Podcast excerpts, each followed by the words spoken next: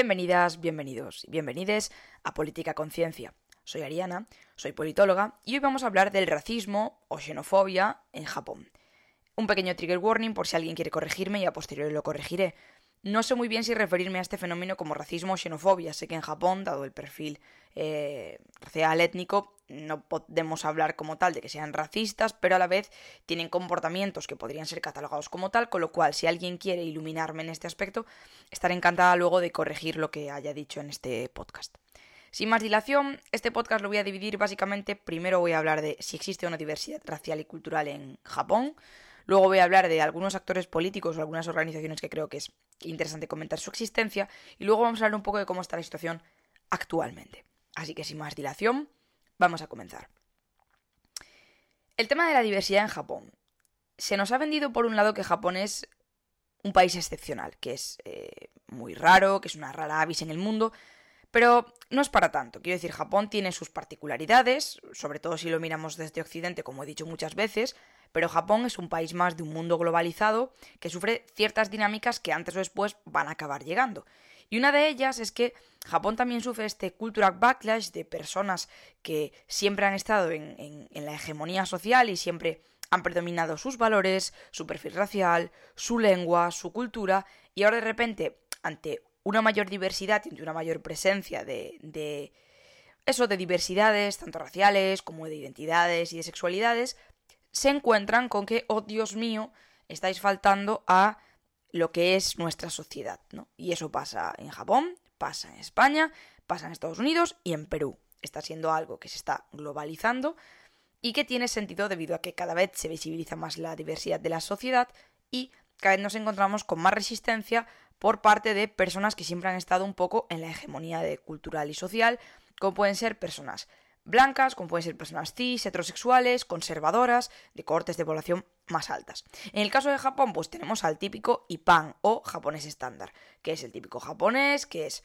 con rasgos prototípicamente japoneses, que habla el idioma prototípicamente japonés, que tiene su trabajo estándar y sus valores estándar de soy una persona conservadora a la que no le gustan los cambios, que tiene, pues que es budista o shintoísta, eh, y que, bueno, pues mm, formo parte de esta eh, sociedad eh, prototípicamente japonesa.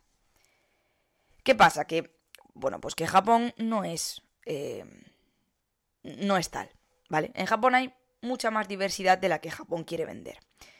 Para hablaros de lo de que, qué es lo que quiere vender, tengo que hablaros del Nihon Jiron. Nihon Jinron. Mira, como se diga, yo lo siento mucho, yo no hablo japonés. Perdón que me atraganto. Es un relato que es bastante populista en el sentido de que hace una distinción entre nosotros y ellos. El Nihon Jiron es un relato que dependiendo de desde dónde lo veamos, habla simplemente de pues, teorías acerca de Japón y los japoneses, o puede ser un relato acerca de la excepcionalidad de Japón y su preeminencia o su preponderancia con respecto a otras diversidades. Entonces, según este relato, Japón es una nación homogénea. En Japón todos somos este tipo de japonés, todos seguimos este tipo de religión o cultura y todos pensamos de esta manera. Entonces, Japón es una nación superior y todo lo que salga de ahí no es japonés. Y realmente os sonará este relato muy parecido al que puede, por ejemplo, tener Vox ahora mismo, que es básicamente un relato que nos habla de hay un sentimiento español, hay un español medio prototípico que está siendo olvidado. Cuidado, danger. Y esto está pasando también en Japón, así que como veis, Japón es un estado más, un país más dentro de este sistema mundo. Entonces, ¿hay diversidad en Japón? Porque es una pregunta que yo me hice durante mucho tiempo al tener este relato. Cuanto más nos acercamos del punto de más nos alejamos del punto de información, más se difumina esta información. Entonces tiendes a pensar que, pues ese Nihon Jiron, que ese relato de todos los japoneses son así, pues te pasa que crees que sí, que efectivamente todos los japoneses son así. Pero no. Dentro de Japón tenemos variedades culturales y étnicas, como por ejemplo los Ainu.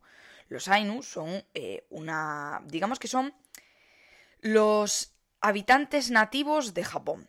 Estaban al norte de, la isla de Japón, en lo que ahora mismo es Hokkaido, que es esa isla de, arriba de todo, y tenían pues su propia cultura, su propia, sus propios, digamos, eh, su propio idioma, eh, porque creo que no es correcto tampoco eh, catalogarlo como un dialecto del propio japonés, porque al final no hay un solo japonés.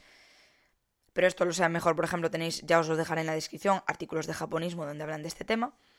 Pero los Ainu son, pues eso, los nativos de Japón, con su cultura, con su idioma y con sus costumbres. Son los que salen en Golden Kamuy. Si habéis visto Golden Kamuy, sabéis que la niña que acompaña al protagonista eh, es Ainu. Entonces te muestran un poco pues, ciertas diferencias en cómo hablan, en cómo visten, en cómo viven, que al propio protagonista le resultan diferentes. Luego tenemos a los habitantes de las islas Ryukyu, ¿vale? Que eran habitantes del que antes era un país, hasta el 1839, que se llama Ryukyu Otoku. Otoku. Perdonad si no pongo bien los acentos y demás, ya os digo. Solo sé hiragana y katakana y bullshit. Que eran, pues eso, otros habitantes con su propia cultura y demás eh, que había en Japón. Luego también tenemos a los conocidos como Emishi. Los Emishi eran habitantes de las islas de Honshu, que es lo que conocemos actualmente como Tohoku, y eran conocidos en la época pues como los bárbaros peludos. Básicamente eran tribus, eh, algunas aliadas de los propios japoneses, otras permanecieron hostiles, como los Iteki, pero básicamente eran pues otro grupo étnico diferente eh, al lo que podemos entender como japonés estándar. Entonces ya tenemos a los Yukyuenses, a los Ainu y a los Emishi. Pero es que también tenemos además a los eh, descendientes actualmente de eh, coreanos y chinos, o incluso niños multiétnicos conocidos como Halfu, que hace un tiempo hubo un, anuncio de Nike que precisamente pretendía visibilizar la realidad de estos niños multiétnicos que sufrían eh, racismo en sus, en sus escuelas. Y luego además tenemos, que ya no va tanto en un perfil racial, sino más va en un perfil un poco más social, que son los burakumin, o lo que se puede conocer como los antiguos parias. Eh, haciendo un, breve repaso histórico, en, la era Tokugawa eh, había un sistema de castas que dividía a, los distintos niveles dependiendo de, pues eso, eh, su, nivel, lo, pro o no que fuesen. Tenemos a los samuráis, también conocidos como shi, a los campesinos, conocidos como no, a los artesanos, que eran ko, a los comerciantes sho, y luego, al final de todo, marginados estaban los eta o impuros y los jinin o no humanos, que eran personas que desde el punto de vista religioso ejercían profesiones que pues no se podían considerar eh, humanas o dignas, ¿vale? Como puede ser un matarife, carniceros, eh, enterradores, demás. Y a día de hoy puede parecer una mentira, pero aunque ese sistema de castas Tokugawa ya no existe, los descendientes Burakumin aún se encuentran con problemas para casarse, para tener trabajo. Es decir, antes había una especie de registros donde eh, pues tu nombre aparecía ahí si tenías ascendencia eh, Burakumin.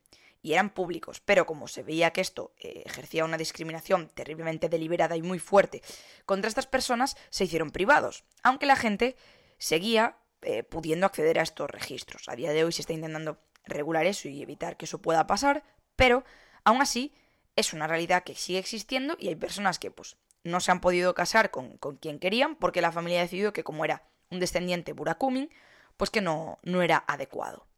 Entonces, como veis, dentro de Japón hay muchísima diversidad por el motivo que sea. Japón no es para nada un espacio homogéneo que tenga solamente un tipo de, de poblador, ¿vale? Por decirlo de alguna manera. Entonces, ¿qué pasa? Que esto al final rompe con ese relato Nihonjiron, ese relato populista, ese relato de pureza racial y cultural de en Japón, Japan is different, pero es different como quiere esta parte hegemónica eh, que no quiere que exista diversidad, ¿no? Y, mm, por ejemplo, tenemos, voy a mencionaros eh, lo que dijo una vez Yasuhiro Nakasone, que si no recuerdo mal era un, un primer ministro, que en el 1800, perdón, 1986, o sea, estamos hablando de literalmente hace dos telediarios, dijo que en Estados Unidos el nivel intelectual era inferior porque allí estaban llenos de, negros, puertorriqueños e hispanos, textualmente hablando. O sea, literalmente estamos hablando de una persona que hizo un comentario racista a nivel 2000, eh, o sea, tremendo, y se quedó tan ancho. Se quedó tan ancho. Y diréis, bueno, eh, ahora no pasarán esas cosas. Mentira. Como os dije, Japón también forma parte de este cultural backlash y también tiene entre sus filas personas que creen que se está vulnerando el derecho de ser un buen japonés. Y diréis, ya, pero allí, por ejemplo, tienen el Partido Liberal Democrático, que es el mítico partido de Shinzo Abe de Yoshihide Suga, y tienen pues el Partido Socialista así, pero bueno, que al final tienen un sistema de partido predominante donde, pues mira, eh, al final puede ser un PP de la vida y pues más o menos se mueven ahí, ¿no? O sea, ideológicamente no, no un box. Ja. Ja. ¿Habéis oído hablar del Japan First Party? ¿A que no? Pues yo hace poco, hasta hace poco tampoco porque es relativamente nuevo. De hecho, ha anunciado que se van a presentar por la prefectura de, Tokio para las elecciones de la Cámara Baja. Eh, este partido está liderado por Makoto Sakurai, un tipín de 48 años que básicamente... Eh, es que bueno, él es candidato para la gubernatura de Tokio, ¿vale? O sea que estamos hablando de un partido que poco a poco se está empezando a eh, intentar incorporar a lo que es el sistema institucional, eh, ya sea por la Cámara Baja, por el Senado o por a nivel de gubernatura. Es decir, ser gobernadores de una, de una, eso, de, un espacio, como en este caso Tokio, ¿vale? Entonces, estamos hablando de que no es un partido que esté institucionalizado, pero que existe y que ha hecho una campaña con un eslogan para abolir la seguridad social para los extranjeros. O sea, ¿what? Quiero decir, al final no es distinto de lo que hace cualquier partido de la ultraderecha que tenga ese discurso populista de derechas de primero los de aquí y ya luego los que puedan venir, ¿no? O sea, estamos hablando de que estos partidos sí existen en, en, en Japón. Y de hecho, eh, algo que ha pasado durante mucho tiempo en, Japón, ya yéndonos un poco más en perspectiva histórica, es que han utilizado la lengua, ¿vale?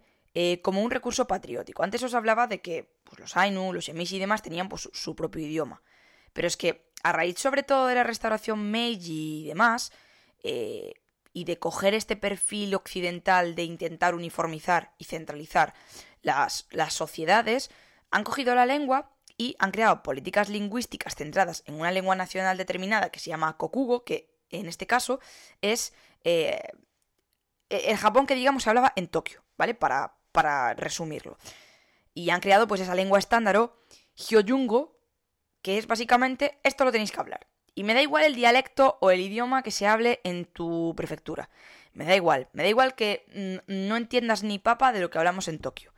Vamos a centralizar el país y la lengua va a ser un recurso más para hacer un país central y, fuerte y potente, ¿no? Y, mm, y esto es algo que este partido, por ejemplo, este Japan First Party, ha cogido y ha hecho suyo también. El hecho de invisibilizar otras culturas, otros idiomas, poniendo primero el idioma central, es otra forma de violentar otras realidades, ¿no? Es como puede pasar con el español. Ahora esto de es que en Galicia los niños están obligados a hablar gallego. Cariño, mi hermana tiene ocho años y no consigo que articule bien frases en gallego y y, está escolarizada y, normal, y tiene ocho años. ¿Por qué no la tengo hablando gallego 24-7 con acento de Riancho? Porque es una realidad que cuando tú preponderas o cuando tú premies a un idioma por encima de otros y lo centralizas y lo utilizas como recurso patriótico, el resto de idiomas se van a quedar relegados a idiomas minorizados. Porque es así, y en Japón no es diferente. No es diferente. Y de hecho, eh, tenemos que Sakurai también formó parte, este Makoto Sakurai que os hablaba del partido de Japan First Party, tenemos que estaba en una asociación o en un grupo que se llama, cojan aire porque voy a decir muchas cosas que no vais a entender, y yo tampoco, Zainichi Token wo Yurusanai Shimin no Kai. O sea, es un grupo de, eh, digamos, personas que no toleran los privilegios que consideran que tienen los residentes coreanos en Japón. No toleran, por lo tanto, el mítico barrio eh, coreano en Japón que se llama Shinokubo. entonces estamos hablando de un partido que ya empieza a tener un discurso deliberadamente xenófobo, deliberadamente racista contra personas que tienen otras realidades diferentes. Que bueno, di tú, tócate las narices, porque literalmente con la ocupación eh, japonesa de Corea en el 1900, estamos hablando de que Japón ejerció una fuerza imperialista contra Corea brutal, brutal.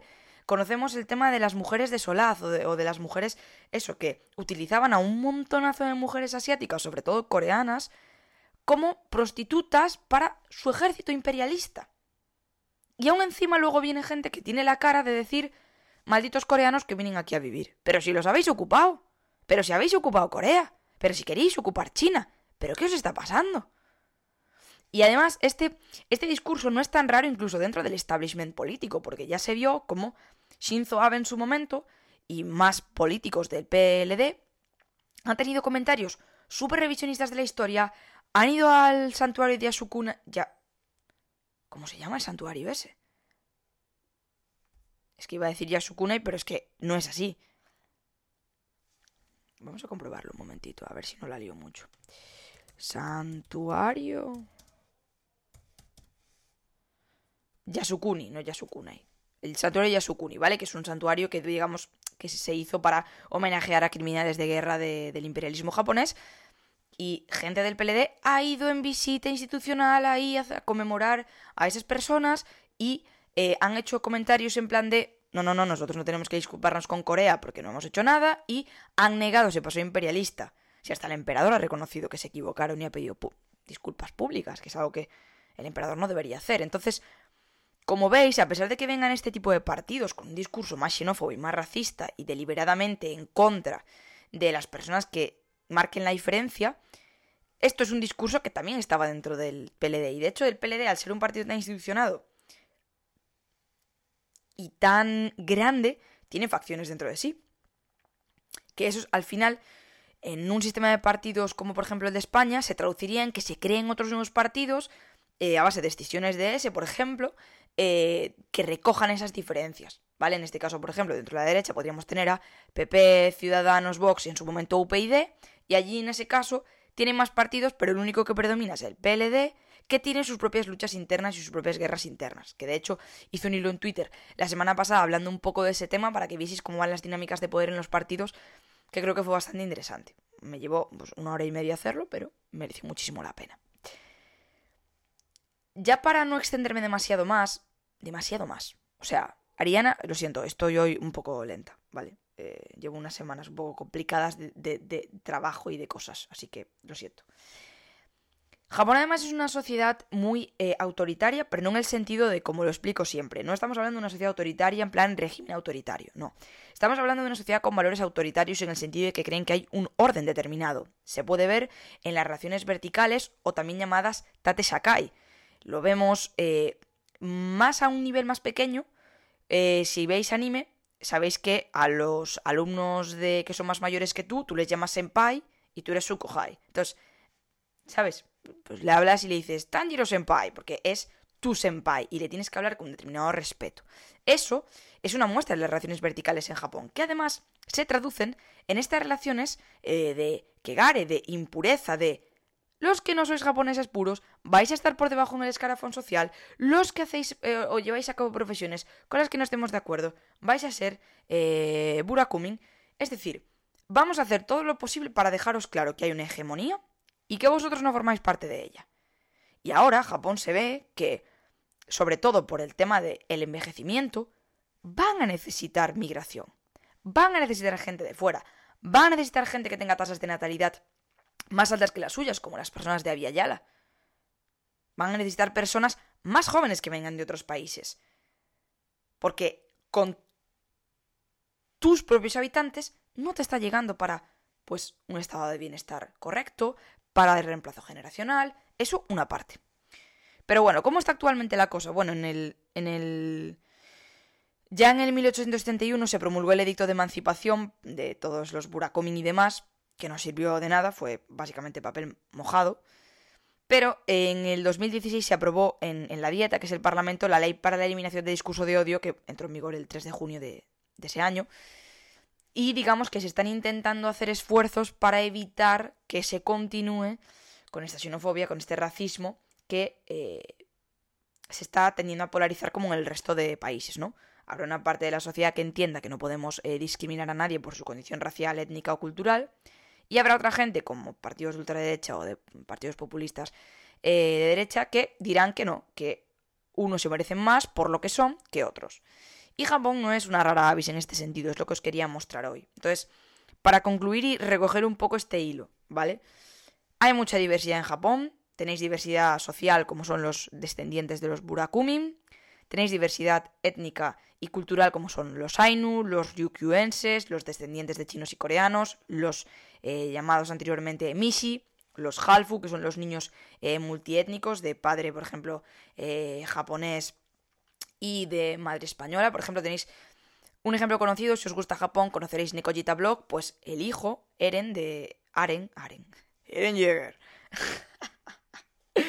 Aren, el hijo de, de Yuko y de Ernesto, es un halfu, no deja de ser un niño multiétnico. Su padre es español y su madre es japonesa. Y ellos también han hablado en alguna ocasión de que saben que esto eh, puede llegar a ser un problema para él porque en Japón no está bien visto y aún siguen sufriendo esta xenofobia, este racismo por parte de los, de los japoneses. Para concluir también con el tema de los partidos, ya hay partidos como el Japan First que están empezando, eh, perdón, Japan First Party, que están empezando a recoger esta dialéctica de primero los japoneses y luego los demás, pureza racial, un idioma determinado, pero es una realidad que, aunque no estuviese recogida en un partido determinado, ya existía dentro de la sociedad japonesa y dentro del Partido Liberal Democrático, entre otros. Tenemos además otro tipo de organizaciones, de las que ya hemos hablado en otras ocasiones, eh, que defienden esta eh, primacía de lo japonés sobre lo que no lo es.